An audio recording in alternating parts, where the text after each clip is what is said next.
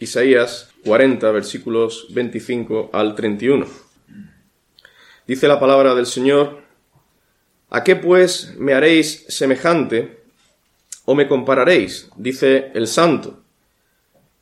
Levantad en alto vuestros ojos y mirad quién creó estas cosas. Él saca y cuenta su ejército, a todas llama por sus nombres. Ninguna faltará, tal es la grandeza de su fuerza y el poder de su dominio. ¿Por qué dices, oh Jacob, y hablas tú, Israel? Mi camino está escondido de Jehová, y de mi Dios pasó mi juicio. ¿No has sabido? ¿No has oído que el Dios eterno es Jehová, el cual creó los confines de la tierra? No desfallece, ni se fatiga con cansancio, y su entendimiento no hay quien lo alcance. Él da esfuerzo al cansado y multiplica las fuerzas al que no tiene ningunas. Los muchachos se fatigan y se cansan, los jóvenes flaquean y caen, pero los que esperan a Jehová tendrán nuevas fuerzas, levantarán alas como las águilas, correrán y no se cansarán, caminarán y no se fatigarán. Vamos a orar un momento al Señor. Padre, venimos ante tu presencia nuevamente, conscientes de nuestra debilidad, nuestra necesidad de ti, para prestar atención a tu palabra y no solo recibirla en nuestras mentes, sino también en nuestros corazones. Oh Señor, ten misericordia y tu Espíritu Santo traiga tu palabra a todos los oyentes y actúe con poder en tu pueblo para santificación y en aquellos que no te conocen para salvación. Ten misericordia, oh Señor. Salva a otras, a muchas almas que viven lejos de ti. Te lo suplicamos y te rogamos, Señor, que tú ayudes a quien ha de predicar. Por Cristo Jesús. Amén.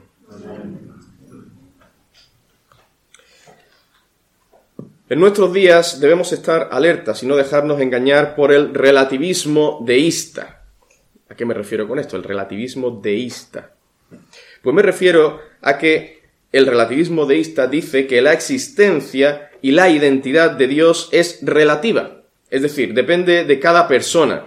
Depende de cómo lo crea, lo vea, lo sienta, lo entienda cada persona. Si tú crees que existe Dios, está bien. Y si piensas que no existe ningún Dios, pues también está bien. Y para los que creen en la existencia de Dios, la identidad del mismo también depende de cada uno. La gente dice, todo es relativo. Si tú crees que solo hay un Dios, si eres monoteísta, pues está bien. Si crees que hay varios dios, si crees que hay varios dioses, es decir, eres panteísta, pues también está bien. Si piensas que Dios se llama Jehová, bien. Si crees que se llama Alá, bien. Si crees que es Buda, pues también está bien. Si piensas que Dios es la misma naturaleza, está bien. Si crees que Dios es la luz, como me dijo una vez un compañero, esto me lo dijo un compañero de trabajo, y yo pues no había escuchado esto antes, que Dios es la luz. ¿eh? Pues, la luz es Dios, oye, ya no es la naturaleza, solo la luz. Pues también eso está bien. Y así podríamos seguir citando un montón de ideas y conceptos que la gente tiene acerca de Dios. Y muchos dicen que todas esas ideas y conceptos son válidos e incluso verdaderos. Sin embargo, nosotros, queridos hermanos, debemos estar firmes en lo que enseña la palabra de Dios. Que el único Dios verdadero es Jehová o Yahvé, el Dios revelado en la Biblia las Santas Escrituras. Y esto es lo que vamos a considerar con la ayuda del Señor en este mensaje, que nuestro Dios es el único Dios vivo y verdadero. Ahora, la palabra único en el diccionario de la RAE tiene dos acepciones principales. Primera, significa solo y sin otro de su especie. Por ejemplo, cuando decimos ese es el único tigre que queda en la selva. La segunda acepción significa, o viene a decir, singular, extraordinario, excelente. Por ejemplo, cuando decimos, ese pianista es único. Pues no es que sea el único pianista que existe en el mundo, pero es como que es único, es excepcional, extraordinario, excelente. Bueno, pues estas dos acepciones se pueden aplicar perfectamente a nuestro Dios. Por eso este mensaje lo he titulado El único Dios y el Dios único. Y en primer lugar, veremos que el Dios trino revelado en la Escritura es el único Dios que existe. Digo Dios trino porque es lo que nos enseña la Biblia. Solo hay un Dios, pero que se ha manifestado en tres personas distintas. Dice, por, por ejemplo, hay muchos textos, ¿verdad? Por citar uno de ellos, Mateo 28, 19 dice, Por tanto, id y haced discípulos a todas las naciones, bautizándolos en el nombre del Padre y del Hijo y del Espíritu Santo.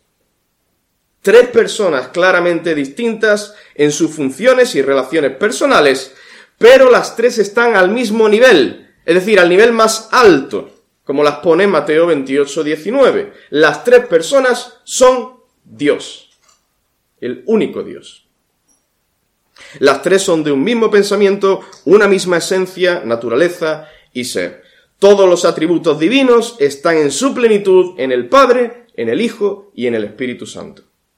Dice, por ejemplo, aquí hablando del Hijo, en Apocalipsis 1.8, yo soy el Alfa y la Omega, principio y fin, dice el Señor, el que es y que era y que ha de venir, es decir, el Señor Jesucristo, el Todopoderoso solo por poner un botón de muestra. Pues bien, este Dios trino revelado en las Santas Escrituras es el único Dios que existe. Él es único en su esencia. No hay otra cosa u otro ser que sea igual a Dios. Y vamos a considerar algunas evidencias bíblicas que nos muestran esto. Y digo algunas porque hay muchísimos textos. Por ver algunos de ellos. Por ejemplo, en Éxodo capítulo 9, versículo 14, Dice, porque yo enviaré esta vez todas mis plagas a tu corazón, sobre tus siervos y sobre tu pueblo, para que entiendas que no hay otro como yo en toda la tierra. No hay otro. Deuteronomio 4:35. A ti te fue mostrado, es decir, al pueblo de Israel en aquella época y también a nosotros hoy en día. A ti te fue mostrado para que supieses que Jehová es Dios, y no hay otro fuera de él.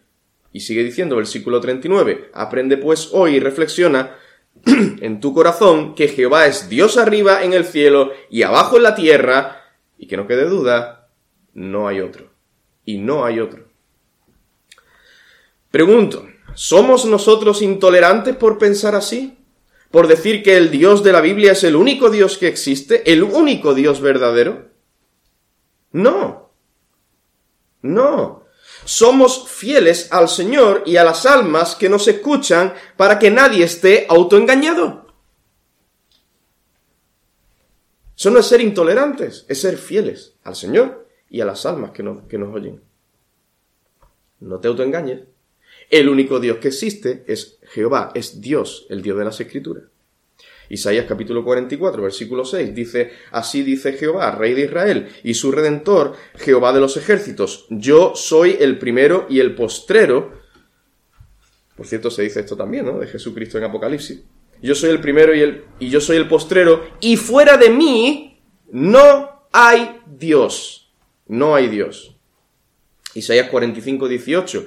Porque así dijo Jehová, que creó los cielos. Él es Dios el que formó la tierra, el que la hizo y la compuso, no la creó en vano, para que fuese habitada, la creó. Yo soy Jehová y no hay otro.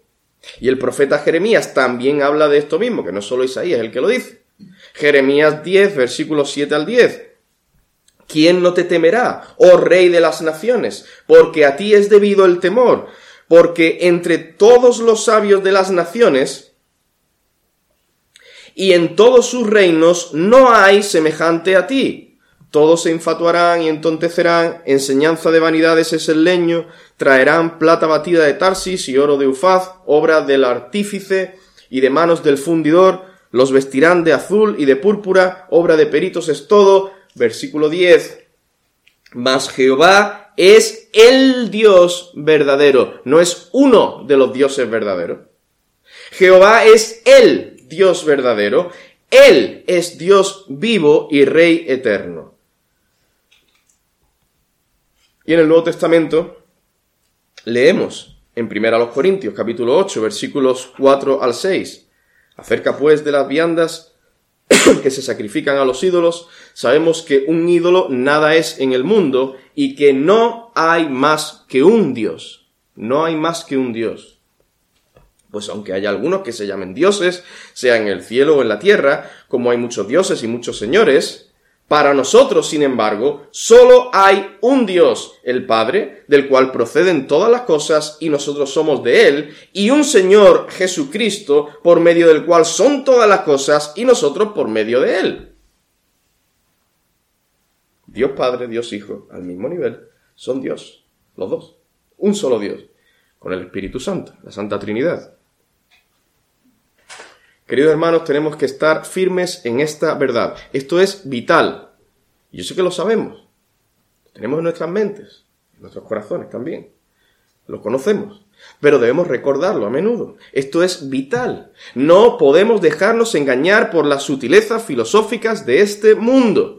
Y si estamos firmes en esta verdad de que el Señor es el único Dios verdadero que existe, entonces debemos permanecer firmes también en la verdad de que en segundo lugar, Dios es el único Salvador.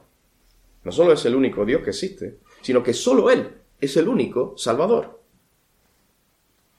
Puede que sea difícil, puede que sea difícil que nos hagan dudar de que hay otros dioses además del que nos revela la Biblia.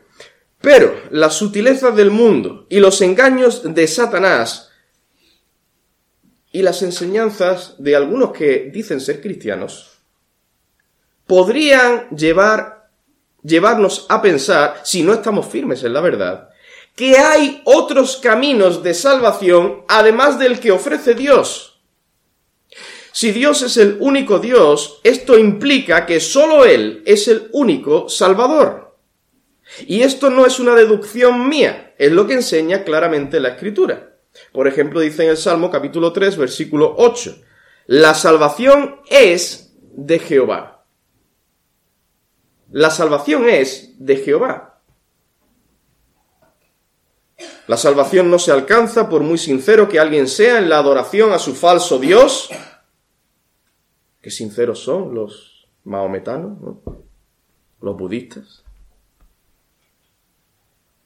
La salvación no se alcanza por méritos humanos, no se alcanza ni siquiera por pertenecer a una denominación que dice ser cristiana, la salvación no se alcanza por decir yo soy bautista reformado. No.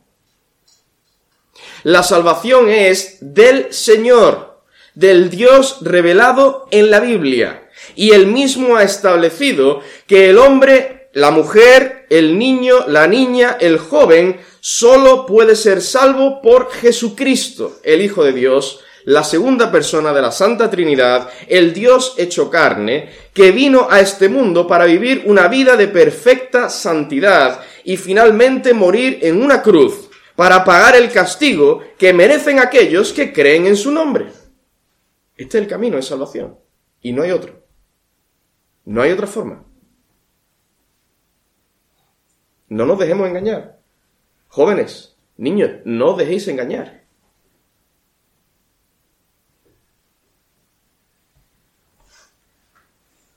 La salvación es por medio de la fe en Jesucristo, pero quien nos salva es Jesús mismo. Ojo con esto. Cristo es quien nos salva. La fe es un medio para asirnos, para coger, agarrar esa salvación que está en Cristo. Él es el Salvador, el único Salvador. Esto es lo que quiero destacar aquí.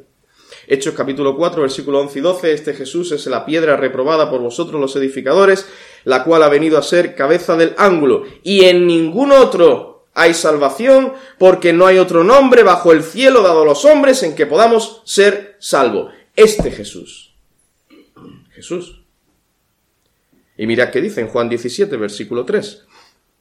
Y esta es la vida eterna, que te conozcan a ti, el único Dios verdadero, está, está hablando de Dios Padre, que te conozcan a ti, el único Dios verdadero, pero no se queda ahí, pone la conjunción, y a Jesucristo, a quien has enviado. El Dios Trino es el único Dios verdadero, pero también es el único Salvador. El Padre envía al Hijo, el Hijo se entrega para ser sacrificado, muere en la cruz, y el Espíritu Santo aplica esa obra de redención del Hijo. Lo aplica en los corazones de los hombres.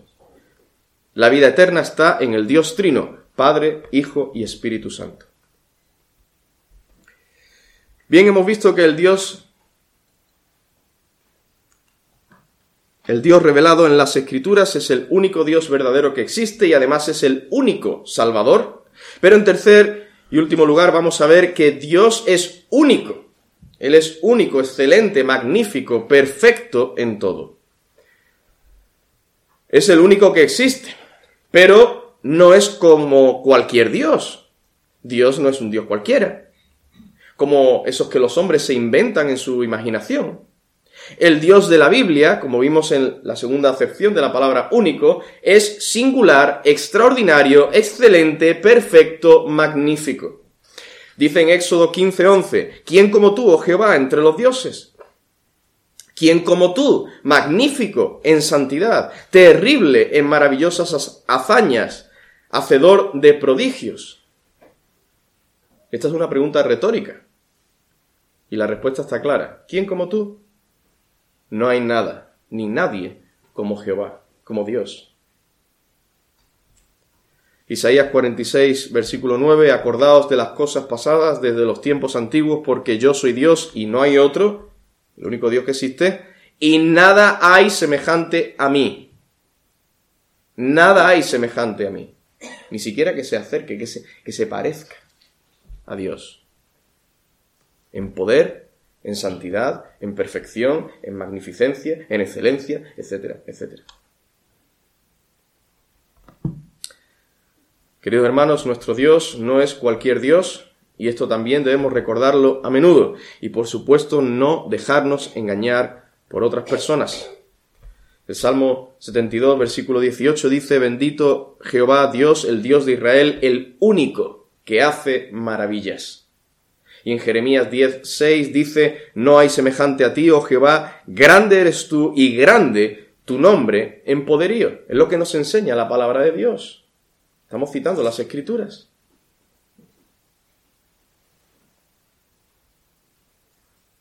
Si alguien viene a decirte, no, pues mi Dios es así, y yo creo que es asado, y yo creo que eh, Dios es de esta forma, no, no, no, vamos a la palabra. Dios es así. Salmo 18, versículos 30 y 31. En cuanto a Dios, perfecto es su camino. Y si el camino de Dios es perfecto, porque Dios es perfecto. Perfecto es su camino y acrisolada la palabra de Jehová, escudo es a todos los que en él esperan, porque ¿quién es Dios sino solo Jehová? ¿Y qué roca hay fuera de nuestro Dios? ¿Qué roca hay fuera de nuestro Dios? Esto es una pregunta retórica. Ninguna. No hay otra roca fuera de Dios. Y cuando vamos a buscar otras rocas, otros refugios, otras esperanzas fuera del Dios de la Biblia, estamos diciendo, quizá no con palabras, con nuestros hechos, que Dios no es único. Hay otros, hay otras rocas.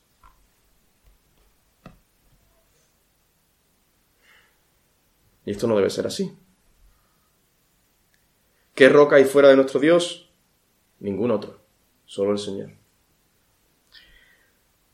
Primero de Crónicas 29:11. Tuya es, oh Jehová, la magnificencia y el poder, la gloria, la victoria y el honor, porque todas las cosas que están en los cielos y en la tierra son tuyas. Tuyo, oh Jehová, es el reino, y tú eres excelso sobre todos. Excelso esta palabra significa exaltación suprema. Dice el Salmo 113, versículo 4, excelso sobre todas las naciones es Jehová, sobre los cielos su gloria. No hay palabras en nuestro idioma que puedan describir la inmensidad, la gloria, el ser perfecto de nuestro Dios. Y creo que en ningún otro idioma.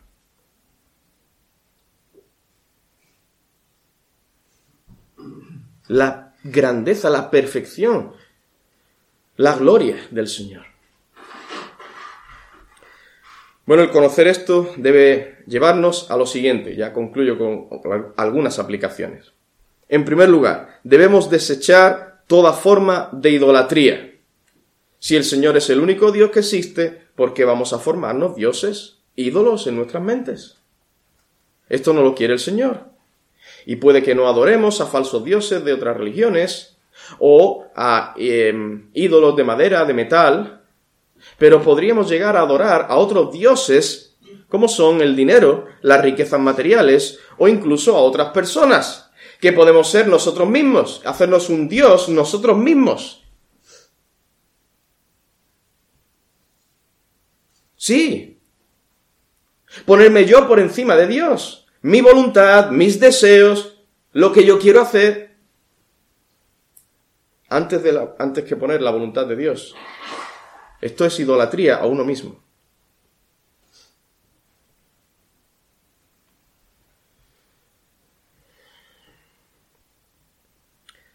Esto es idolatría. Y así no estaríamos manifestando que el único Dios es el que se manifiesta, el que se presenta en la Biblia. Tenemos que desechar toda forma de idolatría, poner a Dios como el primero, como lo principal, como lo más importante de nuestra vida. Que el hacer su voluntad sea nuestro patrón de conducta diario. Si esto no es así en tu vida, es que hay idolatría. Tú eres un idólatra. Si esto no es un patrón en tu vida, el poner a Dios el primero, en todas las áreas. Tenemos que desechar toda forma de idolatría. En segundo lugar, debemos humillarnos delante de Dios.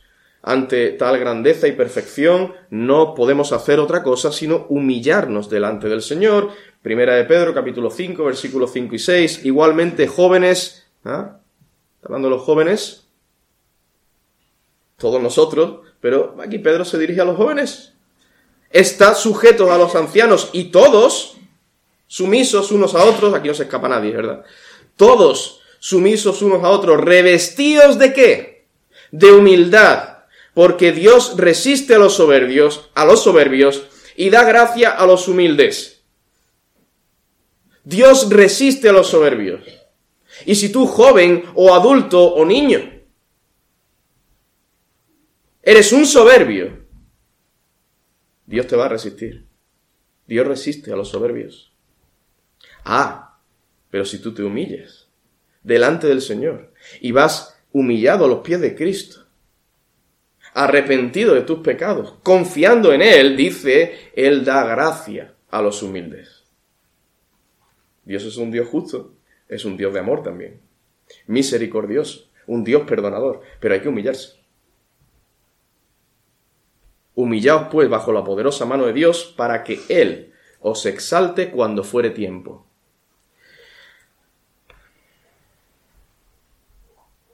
El Señor es más grande que nosotros, muchísimo más, más sabio, más justo, más poderoso. En comparación con Él, nosotros somos meros gusanitos, gusanos, tenemos que apartar todo orgullo de nuestros corazones y ser más humildes.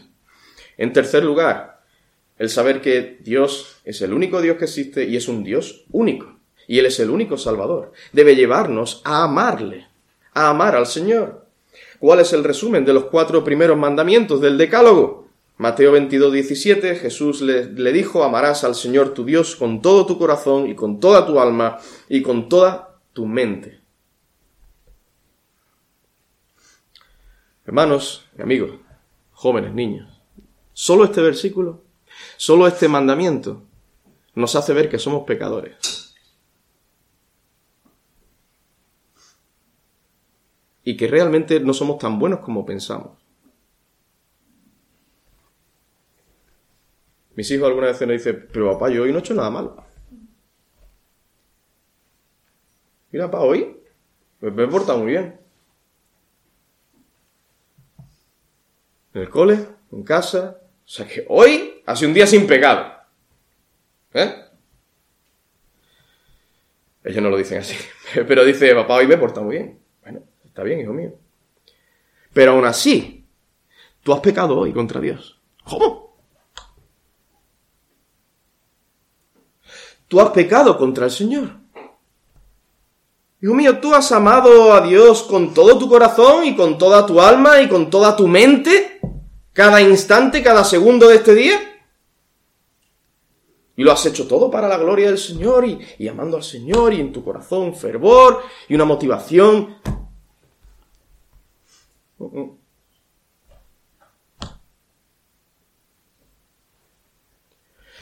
Tenemos que amar al Señor con todo nuestro corazón, toda nuestra alma, toda nuestra mente. No podremos hacerlo a la perfección, pero tenemos que apuntar ahí. Ya brevemente, cuarto lugar, debemos glorificar a Dios y obedecerle en todo. Dice en Esdras 10, 11, ahora pues da gloria a Jehová, Dios de vuestros padres, haced y haced su voluntad. Dad gloria al Señor y haced su voluntad. Y dad la gloria a Dios es pensar, decir y hacer, mostrar con nuestros hechos cuán bueno es Dios y cuán buenas son las obras que Él hace. Esto es glorificar al Señor. No es simplemente decir, Señor, gloria a ti. Esto es una parte. Dar la gloria al Señor implica esto. Mente, afectos y voluntad. Hacer la voluntad del Señor. En quinto lugar, debemos regocijarnos en el Señor, pues dice Pablo, escribiendo en Filipenses 3.1, hermanos, gozaos en el Señor. Si tenemos un Dios tan grande, tan maravilloso, entonces debemos estar contentos, gozarnos en el Señor. Y en sexto lugar, debemos confiar plenamente en Dios. Si nuestro Dios es el único que existe, si Él es el único, el Dios único y el único Salvador, entonces tenemos que confiar plenamente en Él y solo en Él para toda nuestra vida, si hemos creído en el Señor, y para la salvación de nuestras almas. Solo en el Señor. No es que yo vengo todos los domingos a, la iglesia, a los cultos, ¿eh? Ojo. Que mis padres son creyentes, y además son creyentes ¿eh? fieles al Señor. Mira, estoy sacando buenas notas. Eso. ¿Estás confiando en eso? para la salvación de tu alma, esa otra roca. Eso es arena. Tenéis que confiar, tenemos que confiar solo en el Señor Jesucristo, en su obra perfecta, su sacrificio en nuestro favor. Él sufrió, Él murió para que nosotros no suframos una eternidad en el infierno. confiar únicamente en Cristo. Nuestro Dios es el único, nuestro Dios es el único Dios que existe, es único, santo, justo, bueno, misericordioso, amoroso, perfecto en todos sus atributos, y esto debe llevarnos, entre otras cosas, a humillarnos delante de Él, a amarle, a glorificarle, a obedecerle en todo, a gozarnos en Él y a confiar plenamente en Él.